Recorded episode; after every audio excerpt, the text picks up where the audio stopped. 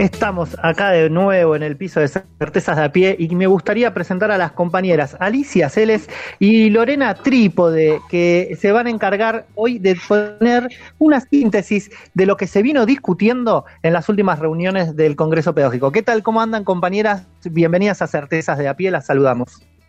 Hola, ¿cómo están? Hola, buenas tardes.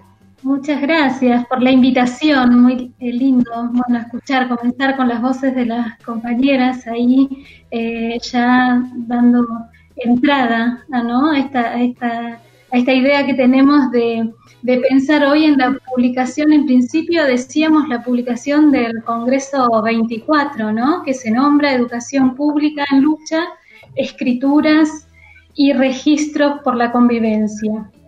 Y, yo que, tuve la oportunidad de acercarme a, esta publicación, me parece, me gustaría invitar a, como es que nos podamos acercar desde una idea de, mirar ahí como inspiración, porque ilusiona en momentos difíciles como esta y me gusta la, idea de la ilusión que alude a la esperanza, ¿no? La esperanza de encontrarse con voces de compañeros que traman y que envuelven vidas, ideas, experiencias, procesos sociales. Así que eh, es una alegría estar acá para acompañar este momento. Eh, Alicia Celes es compañera trabajadora de la modalidad mm, especial eh, y también Lorena Trípode nos acompaña, también trabajadora de la modalidad especial. ¿Qué tal Lorena? ¿Cómo estás?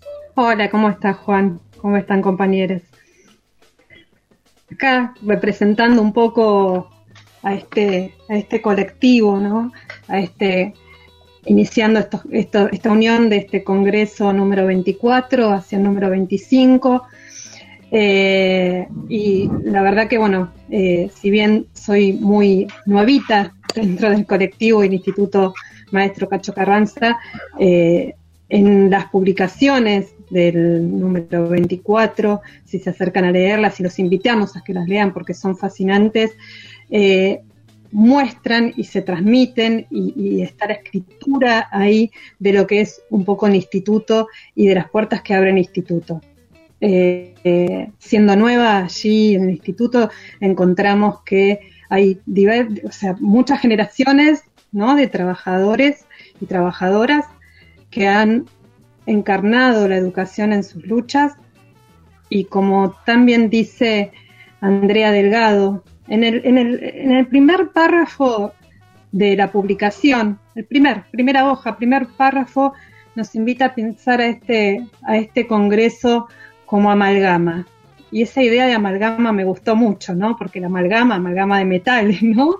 Los metales pesados, los metales fuertes. Y esa amalgama es la que nos da la fortaleza, como también dice Jorge Godoy en uno de sus escritos que también está publicado, eh, es, es la coraza, ¿no? Este congreso y estas jornadas son las corazas para cuando nos dan patadas en el pecho resistirlas.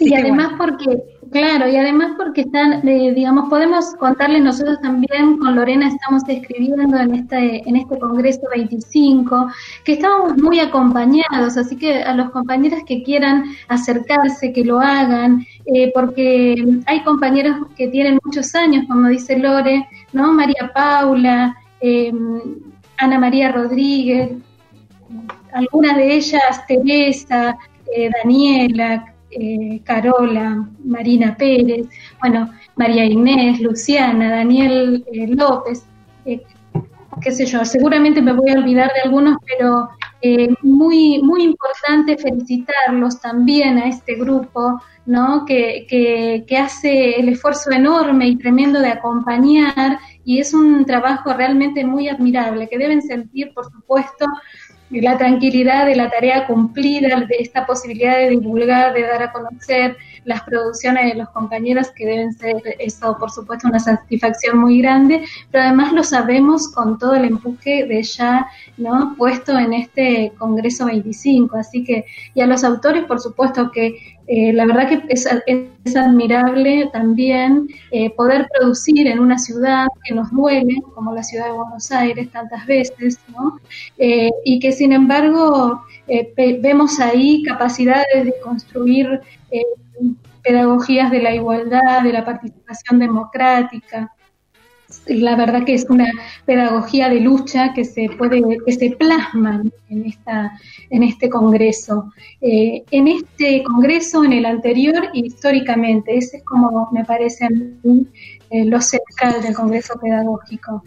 Inclusive, permíteme Alicia, eh, estábamos charlando, porque tuvimos varias reuniones de preproducción con los compañeros y las compañeras Carranza, y, y surgieron muchos temas, ¿no? El tema de, los puentes generacionales, eh, surgieron el tema del derecho a la escritura, del derecho a escribir que tenemos los docentes en la ciudad, en el país, en la historia. Y, nada, y a través de eso intentar visualizar la potencia de estas discusiones. Eso es lo que estamos intentando eh, ahora en Certezas de a pie, por eso vamos a seguir poniendo un poco más de voces del Congreso Pedagógico, así que si Adrián nos acompaña. El índice de la publicación Congreso UTE 2019-2020 invita a leer escritos del trabajo docente expresión de saberes, formaciones y experiencias comprometidas con la educación pública en contextos de hegemonía neoliberal en Cava, de un nuevo gobierno nacional y de una terrible pandemia.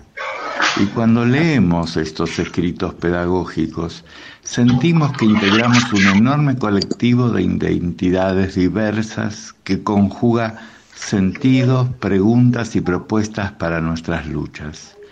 De este modo, nuestro derecho a escribir pedagogías se sostiene construyendo comunidades educativas solidarias.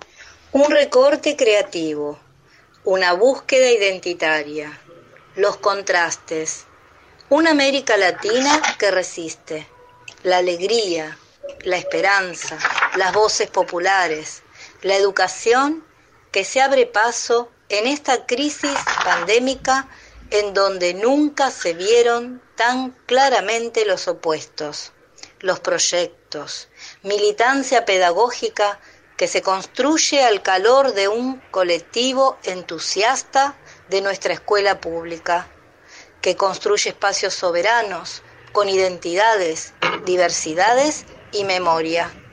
Un índice, un congreso pedagógico. La publicación del 24 Congreso Pedagógico, que da cuenta del trabajo realizado durante el 2019, ya forma parte de la Biblioteca Pedagógica del Sindicato. Esta biblioteca digital hace visible 30 años de escritos de compañeros docentes en un entramado de voces, lecturas y luchas múltiples. Recomendamos a los participantes de los congresos que recorran y recurran a esta biblioteca virtual, disponible en la web de UTE y en el sitio web del Congreso, para potenciar la propia voz en el diálogo con otros. Bien, y seguimos acá en un ratito más eh, en certezas de a pie y escuchando a las compañeras Lorena Trípodi y Alicia Celes, que además de participar eh, en, el Instituto Carranza, en, la construcción del marco de este Congreso Pedagógico eh, número 24, también en el 25 llevaron adelante una reflexión pedagógica, una publicación que está en, sus etapas de borradores, pero que parte de, este lugar, ¿no? De estas pedagogías capaz que transitan o explicitan el daño que el gobierno de la ciudad de Buenos Aires eh, intenta hacer con cada una de sus políticas públicas. Compas, ¿quieren empezar a contarnos, Lore, vos un poquito cómo fue este trabajo que están presentando eh, para que conozcan la audiencia de Certezas de Pie? Sí, les comentamos un poquito. Bueno, en primer lugar, eh, lo que sucedió fue un encuentro, ¿no? Como también sucede en el colectivo del instituto, ¿no? Un encuentro con Alicia que, que, el deseo nos llevó hacia la escritura. ¿Sí? El deseo de, ese encuentro nos llevó a la escritura. Partió a partir de algo que nos pasó conjuntamente, la decisión de gobierno hacia el área de educación especial, de repartir dos cuentos. Uno es Manos de Oro y el otro es Ricitos de Oro, son cuentos tradicionales, eh, con ciertas adaptaciones, eh, pero que en el momento de tener esa noticia, ¿no? Porque fue alguna una noticia que llegó que la Dirección de Educación Especial iba a repartir estos cuentos a nuestros alumnos,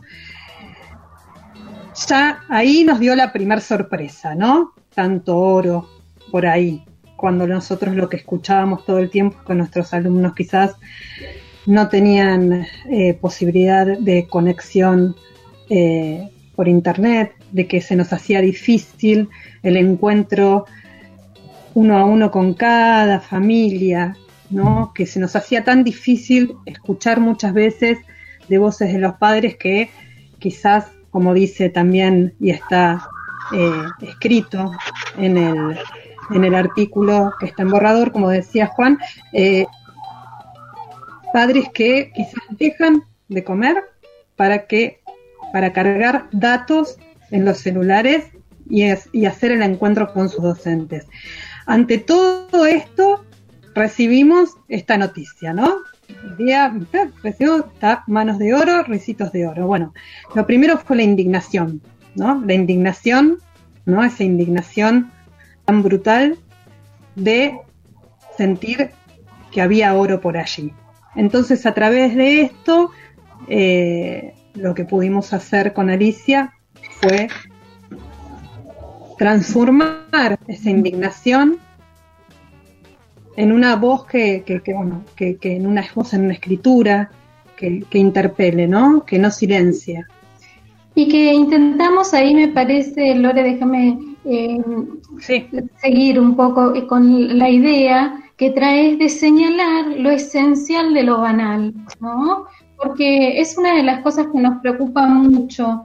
Eh, en esta ciudad donde quienes gobiernan nos hacen, recién decía ¿no, Juan, eh, con respecto al daño, a la capacidad de daño que tienen las políticas. Y yo quiero hacer énfasis ahí, porque ahora nos quieren hacer creer que la solución es exponer a nuestros pibes y pibas. Y no, y, no salgo de la escritura, sigo hablando de nuestro escrito cuando traigo esto, ¿no? Nos quieren hacer creer que... Em, esa es la única solución que hay y no vamos a permitir que la brutalidad de las políticas, en este caso de la reta y de, quienes los acompañan, ponga en peligro la vida de nuestros pibes y pibes. Nosotras decimos ahí y hablamos del dolor, hablamos de eh, testimonios de dolor y y la verdad es que esa es eh, por ahí la potencia, lo que nos movilizó fue la perplejidad y la indignación, pero como dice Lorena, estamos muy contentas de poder lograr eh, producir alguna otra cosa que dé eh, sentido también a entender un poco qué es lo que nos pasa, ¿no? Porque estamos todo el tiempo los maestros tratando de mostrar cuál es el mundo que queremos para nuestros pibes y pibas qué, idea del mundo tenemos que es muy diferente al mundo que nos quieren presentar como único, como único lugar, ¿no? Eh, para nuestros niños y niñas. Y esa me parece que es el, lugar y el encuentro entre Lorena y yo, que trabajamos, que no trabajamos, trabajamos en la modalidad, no trabajamos juntas, nos conocemos de algunos encuentros en otros espacios y nos dio mucha ganas de escribir y, en ese sentido también agradecer porque la escritura con otro es un desafío que yo eh, quisiera como promover ¿no? en este encuentro. Es muy eh, gratificante, muy lindo y aparte uno se siente acompañado y abrazado en este tiempo que nos hacen falta tanto los abrazos, ¿no? Bueno, eso, me parece que por ahí va nuestra historia. Sí. Y me parece agregar algo también, Ari, que lo trabajamos un montón, que tiene que ver reubicar a la educación pública en su lugar, que es el lugar de lo político.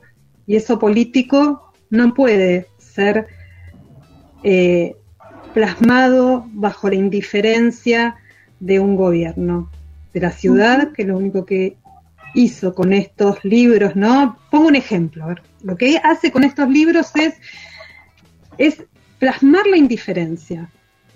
El, nuestro, nuestro artículo se llama sobre lo no dicho, ¿no? Eh, lo no dicho porque cuando traemos un mano de oro, que por ejemplo eh, en una de las escenas se corta una mano, ¿no?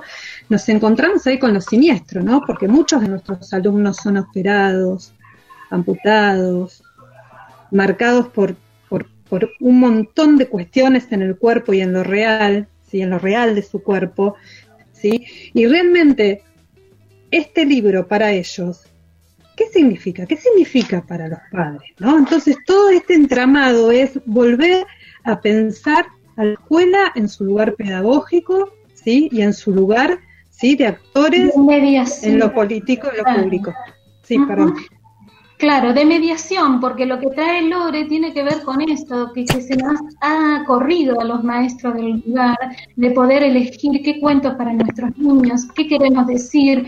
Todo acto pedagógico, la, pedagogía es intencionalidad. Entonces nosotros lo que decimos es saber qué quieren decir con esto, cuál es la intención que tienen, ¿no?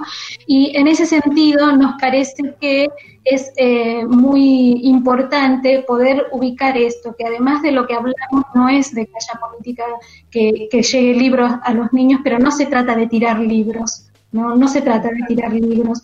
Eh, es importante que en estas historias, que a veces son historias de dolor, que pueden ayudar a tramitar, esté la escuela, esté el maestro. Y esto es lo que no se ha hecho aquí. Lo que esa es la, en todo caso, si hay algo que decir, nosotras no hablamos digamos, no estamos en contra de la literatura y que le llegue literatura a la escuela, a los pibes, a los niños, por supuesto, digo, porque también puede ser interpretado de cualquier modo, pero eh, lo decimos ahí, de lo que queremos hablar es de eso que no se dice y de cuál es la intencionalidad eh, pedagógica que puede ocultar cuando se deja al otro, eh, digamos, solo a expensa de sus propios recursos de sus propias posibilidades, de padres que quizás ni siquiera pueden leer ¿no? esta historia, simplemente porque no todos los papás saben leer. Y entonces allí cómo, eh, cómo opera esta situación. Así que de eso se trata un poco. Lore, ¿querés decir algo para terminar? Sí, no, que lo, eh, o sea, esto, que lo que tratamos de hacer con Alicia fue todo lo contrario, o sea, reivindicar la, literatura, reivindicar la escritura, reivindicarla, ¿no? Con fuerza en sus palabras, ¿sí?